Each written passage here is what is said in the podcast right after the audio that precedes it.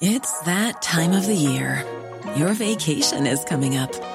You can already hear the beach waves, feel the warm breeze, relax, and think about work. You really, really want it all to work out while you're away. Monday.com gives you and the team that peace of mind. When all work is on one platform and everyone's in sync, things just flow wherever you are. Tap the banner to go to Monday.com. Ready to pop the question? The jewelers at BlueNile.com have got sparkle down to a science with beautiful lab grown diamonds worthy of your most brilliant moments. Their lab grown diamonds are independently graded and guaranteed identical to natural diamonds, and they're ready to ship to your door.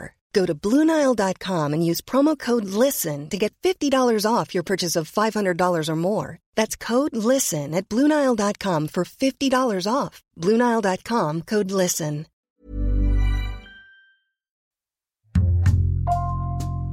Bonjour, c'est Jules Lavie pour Code Source, le podcast d'actualité du Parisien.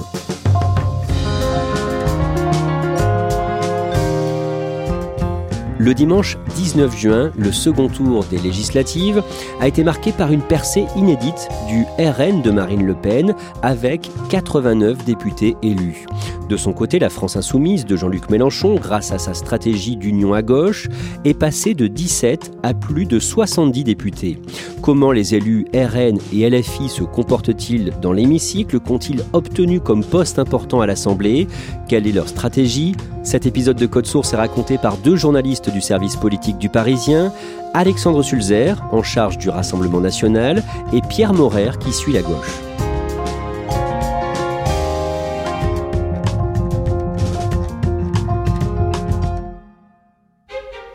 Alexandre Sulzer, décrivez-nous les coulisses de l'Assemblée nationale. Il y a l'hémicycle où les textes sont débattus, mais il y a aussi la salle des quatre colonnes qui est importante médiatiquement. C'est une salle euh, qui est un lieu de passage pour les députés pour aller euh, dans l'hémicycle et c'est le lieu où se trouvent aussi tous les journalistes qui permettent des échanges euh, soit filmés, soit plus informels. Elle s'appelle la salle des quatre colonnes tout simplement parce qu'il y a quatre colonnes corinthiennes qui la structurent et c'est vraiment le cœur médiatique de l'Assemblée nationale. C'est là que les politiques font leurs déclarations, crient leur exaspération ou leur soutien au projet du gouvernement. Alors on va décrire le chaudron qui est devenu l'Assemblée depuis les dernières législatives et justement on commence ce podcast au second tour de ce scrutin le dimanche 19 juin. Les sondeurs, les observateurs s'attendent à une percée de la France insoumise avec sa coalition de gauche, la NUP. Alexandre Sulzer, la surprise vient du Rassemblement national. Oui, en effet, le Rassemblement national a fait une campagne un petit peu en demi-teinte. Marine Le Pen, au début de la campagne, a dit que de toute façon, euh, Emmanuel Macron aurait euh, sa majorité euh, et elle semblait un petit peu résignée.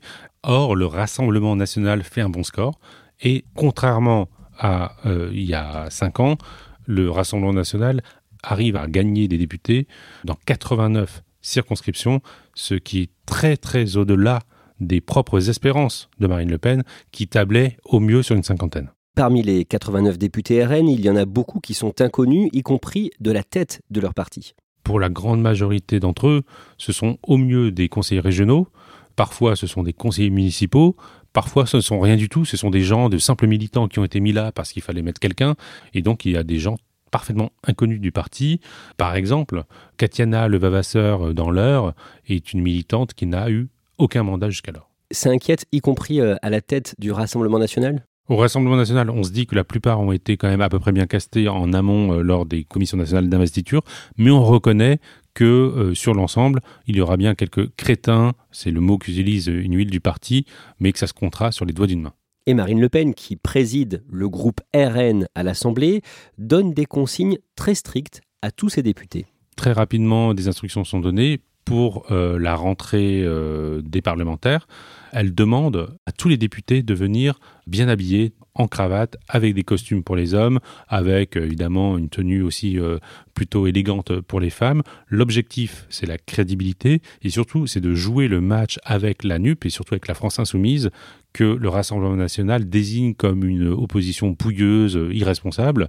Eux veulent vraiment séduire les Français sur leur crédibilité. Pierre Morer, le mardi 21 juin, vous voyez à l'Assemblée beaucoup de députés élus pour la première fois. Oui, alors c'est pas la, grande effervescence euh, non plus, mais c'est surtout les, petits nouveaux qui font leur entrée. Par exemple, il y a Carl Olive qui est député Renaissance, maire de Poissy et proche d'Emmanuel Macron, euh, qui est arrivé le premier à 8h30, qui le répète à tout le monde euh, dans la salle des, quatre colonnes.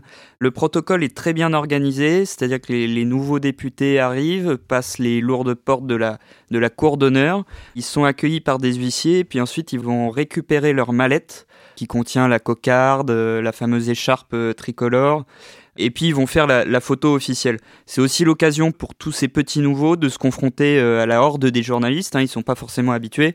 On en voit beaucoup qui tremblent un peu face aux journalistes et qui sont un peu déstabilisés. On parlait de Marine Le Pen. Chez les Insoumis, qui va diriger le groupe? C'est Mathilde Panot qui en fait était déjà la présidente du groupe des Insoumis sous la dernière législature puisque Jean-Luc Mélenchon lui avait passé la main en 2021 c'est une jeune femme de 33 ans qui a une euh, carrière et une trajectoire euh, fulgurante au sein de LFI, puisqu'elle est arrivée dans le sillage de Jean-Luc Mélenchon euh, qu'aux alentours de 2017 avec la nouvelle vague des députés insoumis.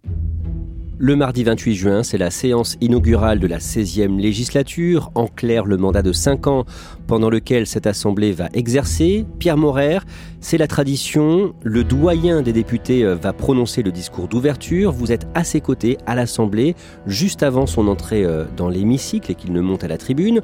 Cet homme, c'est un député RN de 79 ans, un certain José González. Oui, alors il a un brin d'excitation euh, mêlé à de l'appréhension. Euh, on le voit, il tient dans ses mains une chemise rouge.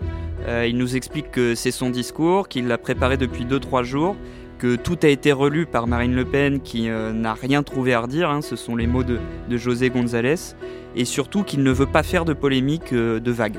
Je déclare ouverte la 16e législature de l'Assemblée nationale.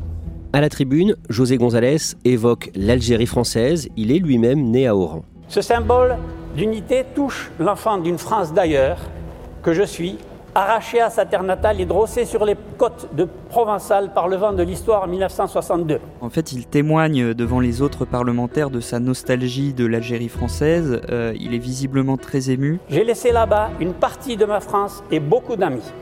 Je suis un homme qui a vu son âme à jamais meurtrie excusez-moi, je pense à mes amis que j'ai laissés là-bas. Là, est-ce qu'il y a des réactions dans l'hémicycle? Alors à ce moment-là, en fait, la majorité des députés applaudissent José González. Et à ce moment-là aussi, il rend hommage à Édouard Frédéric Dupont, qui est un ancien député du Front National, qui avait participé aux manifestations anti-parlementaires de 1934 des manifestations à l'époque des, ligues factieuses. Et donc, au-delà des rangs du RN, euh, certains députés l'applaudissent euh, pour qu'il continue sans forcément se rendre compte de la portée de ses propos à ce moment-là. Ce qu'il dit après son discours, dans les quatre colonnes, va choquer. Devant les journalistes, euh, José González enfonce le clou puisqu'il explique qu'il n'a pas à juger si l'OAS, cette organisation terroriste d'extrême droite, avait commis des crimes pendant la guerre d'Algérie. Des crimes en Algérie, non, l'armée française, je ne pense pas, et encore moins un crime contre l'humanité. Franchement, je ne suis pas là pour juger si l'OS a commis des crimes, je ne sais même pas ce que c'était l'OS, ou presque pas. Ce qui a été pourtant euh, explicité et attesté par euh, les historiens. Alexandre Sulzer, un peu plus tard, les députés désignent la députée LREM Yael Braun-Pivet présidente de l'Assemblée nationale. C'est la première fois qu'une femme est élue à ce poste, quatrième poste le plus important dans l'État français. Le candidat RN s'est retiré pour faciliter son élection. Oui, euh, ce que veut montrer le Rassemblement national, c'est qu'il est bon élève, qu'il va être responsable, qu'il n'a pas la capacité évidemment de prétendre euh, présider l'Assemblée nationale. Donc il ne va pas jusqu'au bout de la démarche, il se retire avant pour faciliter l'élection de Yael Braun-Pivet. L'objectif, c'est qu'en faisant comme ça en donnant des gages de bonne volonté, lui-même pourra en tirer des bénéfices parce que lui-même vise des postes de vice-président et aimerait également obtenir la présidence de la commission des finances. Pierre Morer, pendant cette élection, un jeune député insoumis refuse de serrer la main d'un élu d'extrême droite. Oui, c'est euh, Louis Boyard, euh, qui est un jeune député de la NUP euh, de 21 ans, qui refuse de serrer la main à Philippe Ballard, qui est lui un député RN beaucoup plus âgé. Et quand on lui pose la question de de savoir pourquoi il a refusé. Euh, il euh, explique de manière ironique. Vous êtes nombreux à savoir qu'actuellement nous sommes dans un contexte de pandémie euh, et que donc il faut prendre ses précautions. Une pandémie de racisme, une pandémie d'antisémitisme, une pandémie d'islamophobie. Donc du coup, de mon point de vue, je reste fidèle au principe face au Rassemblement national pour respecter les gestes barrières.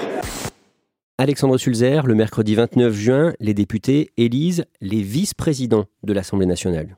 C'est une élection qui a lieu dans l'hémicycle et qui doit représenter euh, à peu près le poids hein, des députés dans l'Assemblée. Et le Rassemblement national réussit à faire élire deux vice-présidents.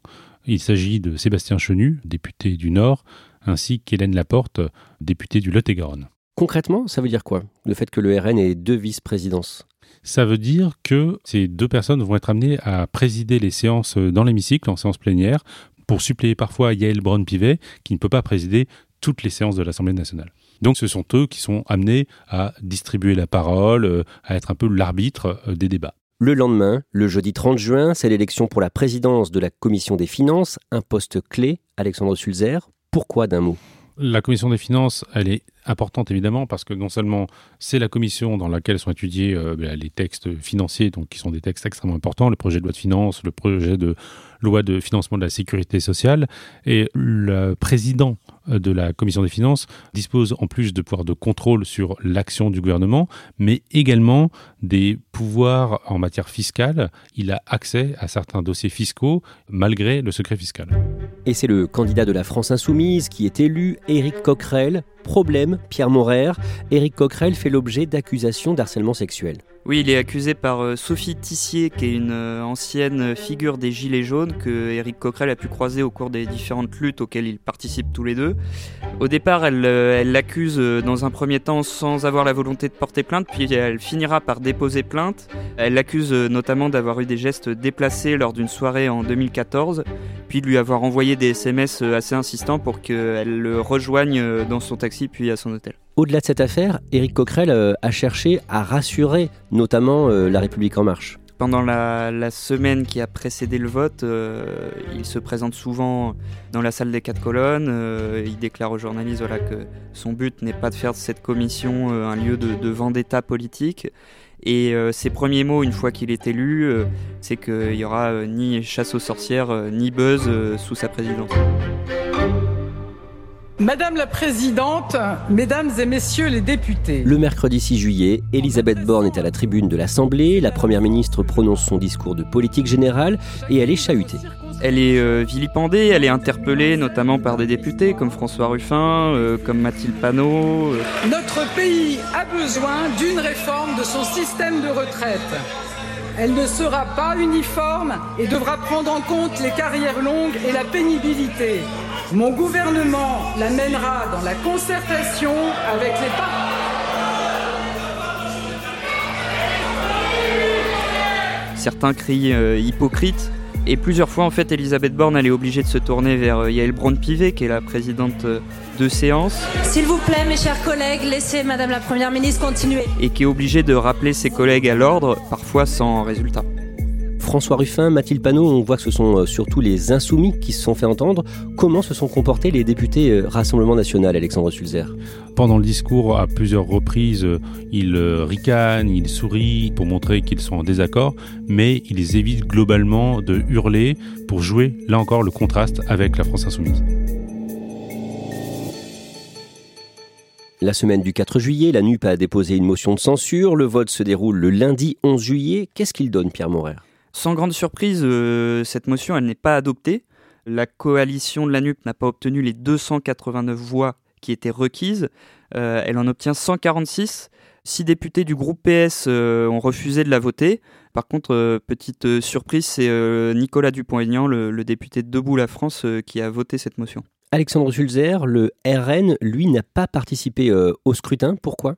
Marine Le Pen estime que voter une motion de censure à ce stade, en début de législature, alors que le gouvernement vient d'être nommé, n'a fait passer encore aucun texte, serait contre-productif et ne serait pas compris par les électeurs. Un peu plus tard, le même jour, dans la soirée, débute l'examen du projet de loi de sécurité sanitaire, projet de loi qui doit permettre de continuer à collecter des données de santé sur les tests de dépistage et la vaccination, ou encore autoriser un possible passe sanitaire aux frontières.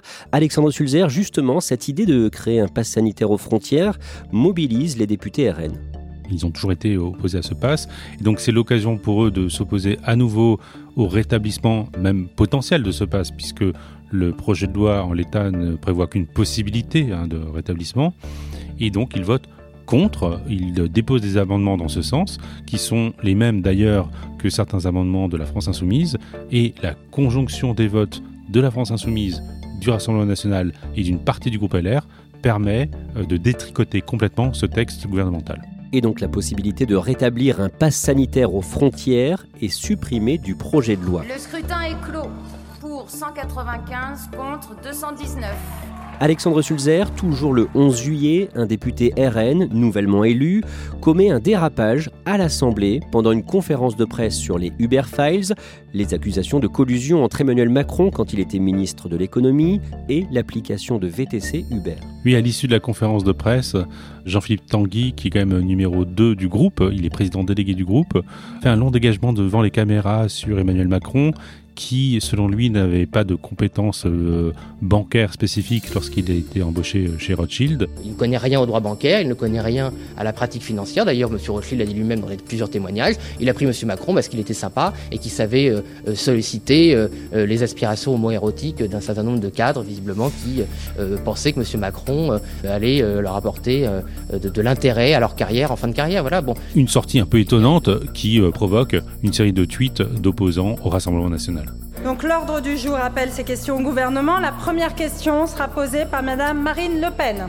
Le lendemain, le mardi 12 juillet, c'est la première séance des questions au gouvernement de cette 16e législature et Marine Le Pen, en tant que présidente du plus gros groupe d'opposition, pose la première question. Une question pour Madame la Première ministre.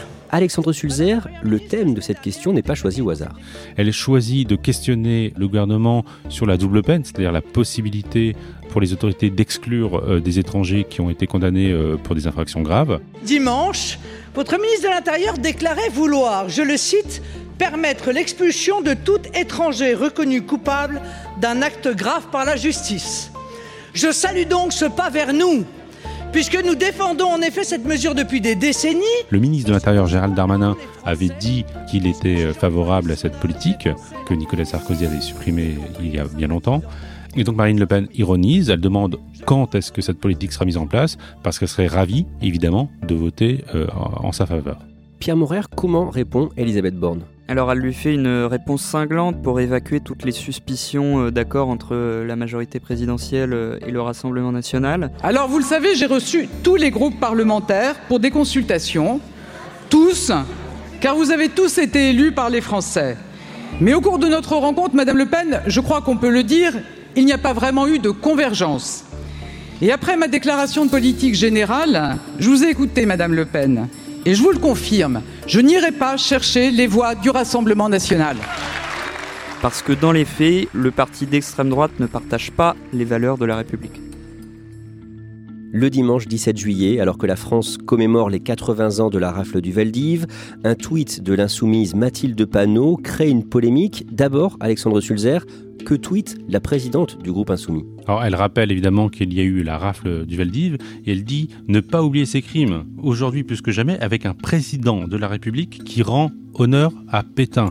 Mathilde Panot ne précise pas, mais c'est une référence à une interview du président de la République en 2018, dans laquelle Emmanuel Macron rendait effectivement hommage à Pétain, euh, général de la Première Guerre mondiale, vainqueur de Verdun, mais dans laquelle il prenait soin de préciser qu'il avait fait des choix funestes pendant la Seconde Guerre mondiale.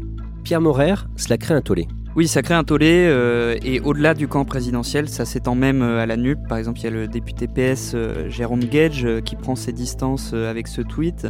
Globalement, ce qu'on reproche à Mathilde Panot, c'est une comparaison douteuse le jour des 80 ans de la commémoration de la rafle du Veldiv. Le lundi 18 juillet, les députés commencent à examiner le projet de loi sur le pouvoir d'achat dans un climat tendu. Au bout de 4 heures et demie d'échange, jusque dans la nuit, les députés ne sont pas venus à bout de l'article 1 du texte qui prévoit la poursuite de la prime Macron. Marine Le Pen dit appeler les oppositions à travailler ensemble pour, je cite, imposer des compromis à Emmanuel Macron.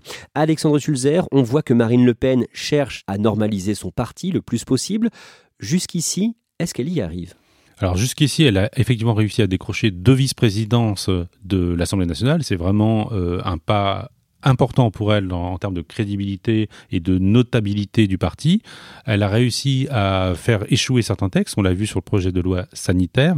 Donc cette stratégie, elle fonctionne, même si on voit qu'il y a eu déjà quelques polémiques et que au vu des pédigrés et des CV des députés, il pourrait y en avoir encore dans les semaines qui viennent. Pierre Morer, à la France insoumise, on assume une politique beaucoup plus offensive vis-à-vis du gouvernement?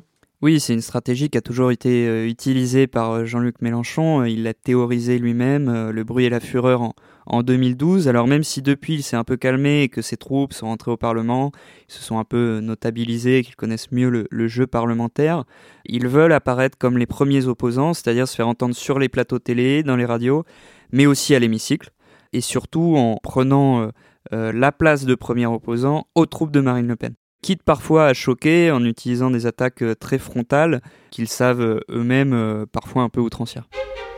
Alexandre Sulzer, au-delà de ce qui va se passer à l'Assemblée dans les cinq ans qui viennent, Marine Le Pen vise déjà la prochaine présidentielle? Pour l'instant, officiellement, elle avait dit qu'elle envisageait de ne pas se représenter, mais ça c'était avant d'avoir un groupe de 89 députés à l'Assemblée nationale. Depuis, euh, on voit bien qu'elle est beaucoup plus au centre du jeu. Elle prend un nouveau plaisir à avoir un rôle vraiment euh, qu'elle n'a jamais eu euh, dans la vie politique française. Et donc, il est évidemment probable qu'elle soit effectivement reboostée et relancée plus que jamais dans la compétition présidentielle. C'est la même chose pour la France insoumise et Jean-Luc Mélenchon? Oui, alors Jean-Luc Mélenchon, pendant un certain temps, il a laissé planer le doute au sein de ses troupes. Certains aussi ont pu espérer qu'il commence à passer la main. En réalité, on l'a vu euh, avec ses déclarations de ces dernières semaines, il répète qu'en cas de dissolution, il espère encore être Premier ministre. Donc euh, sur le plan national, Jean-Luc Mélenchon n'a pas lâché l'affaire. Le seul problème, c'est qu'il n'a pas été élu député puisqu'il ne s'est pas présenté, donc il ne bénéficie pas de la même exposition médiatique qu'auparavant.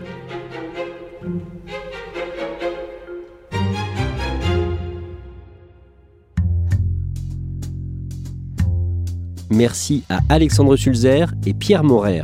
Cet épisode de Code Source a été produit par Clara Garnier-Amouroux, Thibault Lambert et Lola Sotti. Réalisation Julien Moncouquiole. Code Source est le podcast d'actualité du Parisien, un nouvel épisode chaque soir de la semaine. Pour n'en rater aucun, n'oubliez pas de vous abonner sur votre application audio préférée. Vous pouvez nous contacter sur Twitter, at Code Source, ou nous écrire source at leparisien.fr.